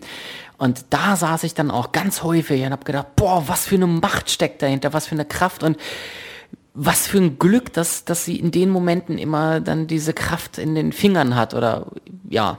Ne? Man geht ja immer dann doch wieder davon aus, oh, dieses Mal reißt sie doch im wahrsten Sinne des Wortes. Und äh, gut, im Nachgang kann man sagen, oh Gott, ist ja immer alles aufgegangen. Ja, aber das weiß man ja nicht. Das ist übrigens auch ein Grund, weswegen ich sage, den Film kann man wahrscheinlich nicht zweimal sehen. Der ist beim ersten Mal richtig, richtig packend, weil er so bedrückend ist und man weiß nicht, oh Gott, was passiert jetzt und so weiter und so fort. Und dann wirkt auch die langsame Erzählung, die langen, langen Kamerafahrten. Ja, beim zweiten Mal kannst du dich dann mehr so auf die 3D-Sachen. Ja, wenn du den Film jetzt hier auf DVD anguckst, bringt dir die, bringt das auch nichts. Ja. Äh, und, und ich finde, dass den. Nee, wenn du jetzt nochmal im Kino siehst. Ja gut, da, da kannst du vielleicht auf 3D und ho, ho, ho, aber ich glaube, der Film gewinnt dann, äh, verliert dann unglaublich, also sehr, sehr spürbar an äh, Lust und Laune und Brillanz. Dann kann, sagst du vielleicht, oh Gott, der 3D-Effekt ist ganz toll, jetzt kann ich mal darauf gucken. Und vielleicht fällt dir das, das eine oder andere auf, dass im Hintergrund irgendwie ein kleines Männchen durch die Gegend läuft, als Easter Egg oder sowas, aber. Ja, genau, C3PO. Der, der Wer weiß. Ja. Aber der Film selber wird durchs zweite Mal sehen nicht mehr aufgewertet oder noch mal, ist nochmal genauso spannend. Ganz im Gegenteil, ich glaube, der wird durch, die, durch seine sehr langsame Erzählweise dann beim zweiten Mal langweilig. Weil man weiß, was passiert. Und, da kommen wir wieder dazu, was du sagst, dass man ihn ein zweites Mal sehen kann und dann immer noch Spaß dran hat, dafür ist die Storyline dann doch zu dünn. Eben. Da hätte ich mir mehr gewünscht, verdammt. Alter, das ist, ein, das ist kein Spoiler-Talk, das ist ein Bashing-Talk hier. Ich fand den Film eigentlich gut und je länger wir darüber reden, desto beschissener wird der Film. Vor allen Dingen, du hast ja mir jetzt auch eine Seite geschickt, wo noch weitere Filmfehler und Ungereimtheiten äh, aufgedeckt werden. Ich ja. habe hab mir die jetzt also, durchgelesen und verdammte Axt, auch die sind wahr. Ich habe jetzt nicht, toll. nicht drauf geachtet. Ich gehe jetzt einfach mal davon aus, wenn Filmstadt das hier postet und das von diesem Wissenschaftler übernommen hat, dann stimmt das auch so. Ich habe nicht mehr vor Augen, dass Sandra Bullock in dem Film wirklich eine Medizinerin spielt. Tut sie. Ja, ne? Gut. Dann kann man sich ja, wie er nämlich auch gleich am Anfang die Frage stellen, wenn das doch eine Medizinerin ist, warum schraubt die dann am Hubble-Teleskop? Weil damit hat eine Medizinerin eigentlich nichts zu tun. Ja, ich weiß es nicht. Und äh, besser finde ich dann noch, äh, warum muss dann der Astronaut George Clooney die Medizinerin darüber aufklären, was passiert, wenn zu wenig Sauerstoff in der Kabine ist? Weil er sagt ja hier von wegen, na, dann wirst du träge und wird schwindelig und ne, dann, mm, mm, mm. Äh, wo dann eigentlich so eine Medizinerin oder selbst ein normaler Mensch müsste sagen, hallo, ey, das weiß ich, was passiert, wenn ich zu viel CO2 im Kopf habe. Und eine Medizinerin erst recht. Also wirklich. also wirklich. Ich versuche gerade den dritten Punkt. Warum treffen George Clooney und Sandra Bullock mit einem kleinen Ruck in der Schwerelosigkeit wieder zusammen, nachdem er das Seil losließ und wegdriftete? Die, die, den Vorwurf verstehe ich nicht. Ich glaube, da gab es diese eine Szene, er holt sie ja zurück zu der äh, zu ihrem Satelliten, den sie da gebastelt mhm. haben. Und da wird, ja, da wird ja dann irgendwie das Seil zwischen den beiden schon das erste Mal wieder getrennt. Mhm. Und da ähm, lässt er das Seil, äh, lässt er das Seil irgendwie los und sie stoßen danach dann trotzdem wieder aneinander. Ich meine, das ist auf die Szene bezogen. Okay. Hm. Ja. Na, okay. Ja. Und ja, spannend fand ich auch jetzt das nächste Teil. Warum treiben Sandra Bullocks Haare in den ansonsten sehr überzeugenden Schwerelosigkeitsszenen nicht lose auf ihrem Kopf? Ich meine, sie hat zwar Kurzhaar, aber selbst die Kurzhaarfrisur müsste eigentlich so ziemlich schwerelos durch die Gegend fliegen. Wobei ich sagen muss, da gab es so einige Szenen, da habe ich mich echt gefragt, wie sie die gemacht haben. Zum Beispiel, wie sie einmal so durch die Sojus-Station so einmal quer durchtaucht quasi, mhm. was ja auch wirklich in aller Grazie zu sehen war, wo man sich denkt, hm, ja, wie haben die das gemacht? Das ist, glaube ich, auch eine Szene, die kannst du nicht unter Wasser machen und dann das Wasser wegretuschieren. Ist das alles wirklich dann CGI oder? Ich ja, weiß vermutlich. es nicht. Also ich habe, ich habe ähm, die, der, das, das, das äh, Gerüst hätte ich fast mhm. gesagt. Wie heißt das denn? Das Geschirr. Ich habe das Geschirr gesucht, als äh, Sandra Bullock ähm, um Sauerstoff ringend dann tatsächlich es gerade noch einmal in die Kapsel oder in die Raumstation reinschafft äh, und dort dann im Grunde ja der Sauerstoffgehalt auf 100 Prozent und dann schnappt sie ja nach Luft, entledigt sich ihres ähm, Raum, Raumanzugs und dann siehst du sie bestimmt für eine halbe Minute einfach, wie sie irgendwie total erschöpft, aber auch tiefenentspannt dort hängt oder äh, liegt in der, in der Schwerelosigkeit. Ich habe da nirgendwo ein Geschirr gesehen oder sowas. Also da kam mir dann die erste, das erste Mal die Frage auf, wie haben die das eigentlich gemacht? Wo schwebt die jetzt? Also da muss man wirklich sagen, das haben sie sehr, sehr geil gemacht. Ich habe an keiner Stelle so etwas gesehen, wobei ähm, ja gerade dieser Film, glaube ich, sehr viel mit CGI und Geschirr Ach, und? Meinst du? Glaube ich nicht. Ist alles, alles echt. Modelle, wie damals Krieg der Sterne, 77, jawohl. Verarsch mich nicht. Ich glaube, da haben sie ziemlich viel mit CGI gemacht. Nein, bei einem Film, der auf Hubble spielt und in der ISS, nee, da haben sie alles an Originalschauplätzen. Based on a true story. Jawohl. Jawohl, genau. Ja. Ja. Ja, außerdem, ne, dass die ISS ja viel tiefer fliegt als die ganzen Satelliten. So. Oh, ja, das ist das ist natürlich so ein bisschen Korinthenkackerei. Natürlich gibt's ja noch, äh, warum sind Hubble, ISS und chinesische Weltraumstationen in einer Sichtlinie? Oder die Kommunikation der Satelliten wurde 230 Meilen über der Erde getrennt, aber die Kommunikationssatelliten schweben 100 Mal höher. Ja, das sind solche Sachen. Ja, so kannst du jeden Film totreden. So kannst du auch deinen blöden Rush kaputt reden. Da wurde nämlich auch dramaturgisch etwas, etwas angepasst. Ansonsten kannst du dir irgendeinen blöden Doku-Film angucken und auch der ist so geschnitten, dass er interessant wird. So.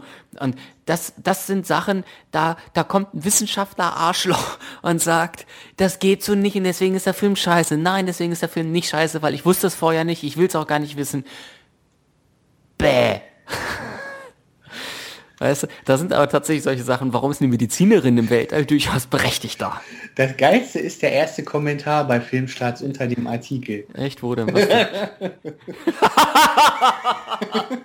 Guckt Dokus, ihr Spinner! Ah, so, was steht hier noch? Am unrealistischen fand ich den Sprung aus der ISS-Rettungskapsel hin zur chinesischen Es ist Station. er? Bei den Geschwindigkeiten müsste doch die Chancen eins zu, hm, genau zu treffen. Hm, Genau. Genau. Persönlich fand ich den Film eher mittelprächtig, eben gerade weil vieles zu übertrieben unrealistisch Den hast du doch geschrieben nur. Ja, ich bin der Martin. Ah, ja. Nee, also, ähm, ja, je länger man drüber redet, desto mehr Ecken und Kanten. Guck mal, da rechts, rechts gibt's eine Blockroll und da steht Nerd Talk drin. Auf filmstarts.de. Ist das nicht toll? Ich, ich ergötze mich. Ja, natürlich. Wir stehen in jeder Filmstarts-Nachricht rechts in der Blockroll drin. Mit Videoload zum Beispiel und dem Paramount Kinoblock. Oh, Tatsache. Da steht der Nerd Talk. Auf ich glaub's nicht. auf- Auf gekloppt. Auf jeder Seite. Alter, Alter. Ah, fetter krasser Scheiß, wa? Ich meine, wir, es ist ja nicht so, dass wir ohne, ohne Grund da einen Filmstarts-Banner in unsere Navigation packen. Kommentare lesen ist ja echt die Pest, Pest der Gesellschaft. Vor allen Dingen, vor allen Dingen live in der Sendung. Wieso, was steht denn da noch so? Was hast du gerade gelesen? ich fand schon komisch, dass die Welt als Kugel dargestellt wird. Und wo war bitte der Himmel mit Gott und all den Engeln? Am besten sind immer dann die, äh, bei Spiegel Online, in, da im Forum, die, alter, oh, da kriegst du die Krätze. Ne? Und, und wenn es um amerikanischen Film geht, dann würden sie sagen, na wenigstens wurde für den Film mal keine GEZ-Gebühr rausgeschmissen. Ne? Das ist immer das Lieblingsthema. Zwangsgebühr und oh. Wobei, Pain aber, aber, aber ähm, ich muss mal, ich, ich, ich überlege gerade, aber groß patriotisch war der Film tatsächlich nicht. Also der hat keinen Schmalz in sich gehabt. Ich wüsste noch nicht mal, dass außer auf den Raumanzügen, wo es vollkommen normal ist, die amerikanische Flagge irgendwo zu sehen war. Hm. Also das, das muss man dem Film ja zumindest zugute halten. Naja Gott, was soll da patriotisch sein? Ja, eben kein Gott. Das haben wir jetzt ja auch festgestellt. dass hier Präsident Obama sie da höchstpersönlich mit Worten herunterredet. Oder wie? Ja, keine Ahnung. Hätte ihn ja auch patriotisch aufziehen können. So. Ja. Ja, Na, genau. So. Ja, also, aber, also du kannst mir den Film nicht kaputt reden. Ich fand ihn beim ersten Mal echt, echt klasse. Super gut, hat sehr viel Spaß gemacht. Ähm, und ich denke jetzt gar nicht drüber nach, was alles scheiße daran war, sondern ich denke daran, wie ich nach dem, nach dem Film dort saß und sagt, boah, was ein geiler Scheiß. Von Anfang bis zum Ende richtig, richtig packend. Ähm, Gut, die letzte Minute ist vielleicht tatsächlich ein bisschen over the top, aber bis dahin saß ich echt da, Finger in den Sesseln und äh, wow, wie geht's jetzt weiter? Und, ah ja, ganz genau, ha, ha, ha, ha, ha, ha. Ich fand den Ton ja auch ziemlich geil. Du, ähm, zum Beispiel, wenn sie dort in dieser Wasser, äh, Quatsch, in dieser Raumkapsel war und in, in, im See, Meer, bla, landete, das kann ja eigentlich nur ein Tümpel gewesen sein, ähm, dann, dann, dann, äh, läuft der Wasser in die Kapsel rein und ähm, sobald man über Wasser, über der Wasseroberfläche ist, hört man es rauschen und es ist laut und weiß ich nicht alles. Und wenn der Kopf von Sandra Bullock unter Wasser gerät, dann ist auch ruckartig, ist es still. Oder du hörst nur ganz, ganz leise Gluckern. Wie wenn man das echt macht. Ja. Ja. Ja. Okay, findest ja. du gut. Finde ich jetzt so Standard eigentlich. Nee, eben nicht, weil das dann sehr radikal war weil, weil die Kamera halt äh, mit unter Wasser ging und dementsprechend der Ton auch, das, das lässt. Du verarscht mich gerade, ne? Nee. Fände ich jetzt nicht so toll. Ja, merke ich. Ich habe jetzt von dir erwartet, ja, Mann, boah, das fand ich auch, das war so krass, denn so laut und leise und im Weltall ganz genauso, da war es ja auch so, dass, dass dort der Schall komplett verstummt und äh, alles so dumpf und so. Das war sowieso total cool. Also der, ähm, äh, dass der Film so absolut ruhig startete. Es gab ja am Anfang in keinster Weise ein Dialog, kein Ton, kein Nichts und in einer gefühlten sieben Minuten Szene fliegt er super langsam diese äh, diese diese, diese Space Shuttle ähm, ins Bild hinein der Ton wird auch immer erst äh, nur stückweise lauter fand ich schon ganz geil weil das äh, es auch geschafft hat dass der Kinosaal zumindest in diesem Fall, ruhig war. Er war ruhig, weil er natürlich äh, was verstehen wollte. Und das war eine sehr gute Einstimmung auf den Film, weil der Film halt ruhig, das brauche ich jetzt nicht erzählen. Ja, ich glaube, dass da auch, als dann so beim ersten Mal so der Space Shuttle ins Bild kam, da waren dann, glaube ich, auch Geräusche zu hören. Wo man dann denkt, ja, wenn da doch keine Geräusche sind. Nein. Aber gut fand ich es dann wieder, diese eine Szene, wo sie da irgendwie am Schrauben ist, wo man dann wirklich so aus ihrem Anzug rausgehört hat, wie sich das halt anhört, wenn sie was äh, mit Motor in der Hand hat. Wo man dann gemerkt hat, okay, das ist jetzt wirklich das, was sie da auch hört, weil das ist nun wirklich, nur da drin überträgt sich der Schall. Aber halt da wieder dieses äh, Raumschiff, meine, da hat man dann doch was gehört. Doch, doch, doch, doch, doch, doch. Ich glaube, wir müssen gemeinsam diesen Film noch einmal gucken. Ja, so sieht's wohl aus. ja, sehr spannend. Robert Downey Jr. war eigentlich für die Hauptrolle angesetzt. Und Angelina Jolie sollte eigentlich die äh, weibliche Hauptrolle spielen. Meinst du, das hätte eine, das wäre eine bessere Kombo gewesen? Nee, aber es stand auch noch Natalie Portman zur Wahl. Das wäre vielleicht ganz gut gewesen. Also Robert Downey Jr. finde ich, oder hätte ich an den, in dem Film, der ist für mich tatsächlich Iron Man. Der ist für mich in der Zwischenzeit ziemlich verbrannt. Nee, Jetzt gibt es vielleicht noch manche ja, Leute. Ist auch noch Sherlock Holmes. Ich wollte gerade sagen, für manche ist er vielleicht noch Sherlock Holmes, aber ansonsten auch Sherlock Holmes hat diesen äh, smarten Charakter, diese, diese, ähm, dieses Schnippige, dieses ähm, etwas, etwas Ja, aber wenn einer hier auch so ein, wenn hier auch einer so ein Geschichtenerzähler vor dem Herrn gewesen ist, so von wegen, habe ich euch eigentlich schon mal die Geschichte erzählt, wie ich damals Madrid gerade den ersten Tag, äh, dann ist das doch wohl Robert Downey Jr., oder? Ich habe so George. Clooney eher abgenommen, tatsächlich. Ja, aber Robert Downey Jr. wäre wär auf alle Fälle mit in der Liste, wenn man da zwei suchen würde, wären es die beiden. So. Das, das hast du jetzt sehr diplomatisch gelöst. Also die beiden würde ich für so eine Rolle, also könnten sich gegenseitig ersetzen, weil sie beide so smart sind und weiß nicht, beide so den Charme haben. So. Gesetzte Männer sind, nicht hier so ein ah, Jüngling halt. Und Natalie Portman hätte ich, hätte ich gut gefunden, weil die nicht so verbraucht ist. Weißt du, hier bei Sandra Bullock, die hat schon mal hier mit Speed auch so ein, oh, haben wir aber noch mal Glück gehabt und hoffentlich geht das gut und hm, ich drücke jetzt mal aufs Gas und äh, äh, äh hat ja gerade noch mal geklappt.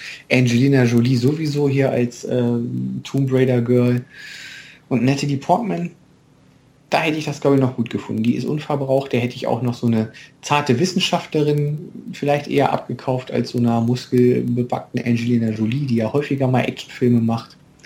Aber also ich habe das jetzt nicht so empfunden. Also Sandra Bullock ist da für mich äh, glücklicherweise tatsächlich weniger verbraucht. Da komme ich jetzt wieder und sage, da wäre Robert Downey Jr. für mich sehr verbraucht gewesen. Also ich glaube, das ist sehr individuell und das jetzt irgendwo daran festzumachen, ob du Sandra Bullock verbraucht fandst oder nicht, das macht den Film nicht schlecht. So.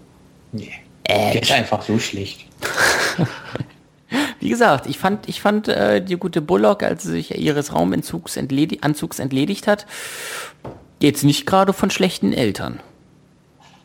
Ja. Oh, war gut Ich fand die anzusehen. ja schon immer süß.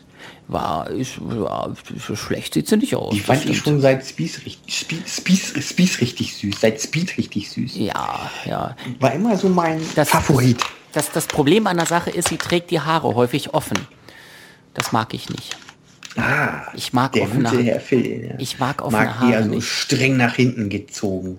Ja, oder Pferdeschwanz. So den Teacher-Style. Mit dem Rohrstock in der Hand. Genau. Phil war böse.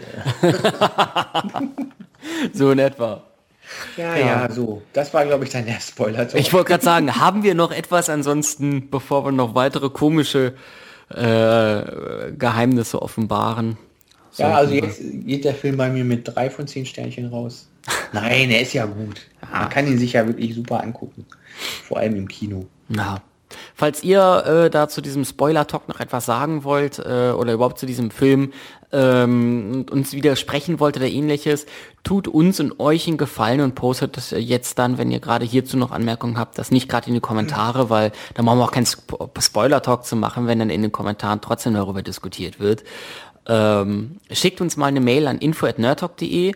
Ähm, ist vielleicht ein bisschen aufwendiger, als in die Kommentare zu gehen, aber dann sorgen wir wirklich dafür, dass die anderen da weiterhin ihren Spaß noch haben. Ähm, und wir werden dann trotz alledem dann halt mal per E-Mail oder mit ein paar Stichworten in den nächsten Podcast darauf eingehen. Aber so haben wir noch alle ihren Spaß und ihr habt trotzdem Kontakt zu uns. Genau. Ja, Habt Kontakt zu uns. genau. Über Twitter und Facebook geht das übrigens auch. Äh, info at nerdtalk.de und die Voicemailbox. Ach Gott, die haben wir auch noch. Scheiße. Ähm. 010 03222 03222 14 013 10. Ja, ja, Telefonnummer steht auch auf nerdtalk.de. Wenn ihr Böcke habt, könnt ihr auch da anrufen, dann hören wir uns das auch gerne an. So, danke, dass ihr dabei wart. Ähm, wie gesagt, eure Meinung interessiert uns auch. Und ähm, jetzt für die, die auch noch dran geblieben sind, auch jetzt nochmal danke dabei gewesen zu sein. Viel Spaß, bis nächste Woche. Tschüss. Tschö. Mit Ö.